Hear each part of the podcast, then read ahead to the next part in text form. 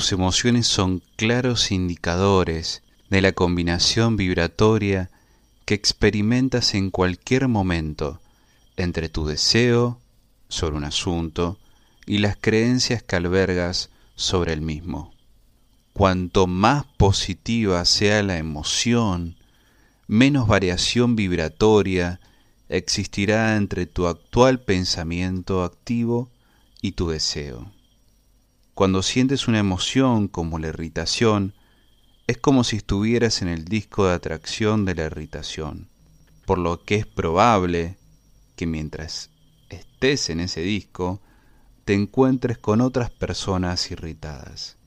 En otras palabras, cuando en un día concreto te topes con muchas personas irritadas, sería bueno que te percataras de que estás en el disco irritado. Ese es tu punto de atracción y por eso vienen a ti esas personas. Entender que tienes un punto de atracción y que puedes controlarlo puede resultar muy útil. La mejor oportunidad para hacerlo es el despertar. No se tarda mucho en transformar el punto de atracción si te despiertas en un estado de no resistencia durante 20, 30, 40 o 50 días y después te concentras en ir reduciendo tu estado de resistencia.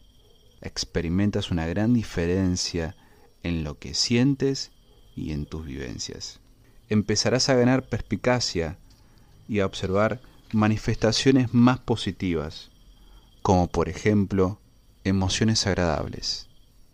Además, las buenas ideas empezarán a fluir en ti.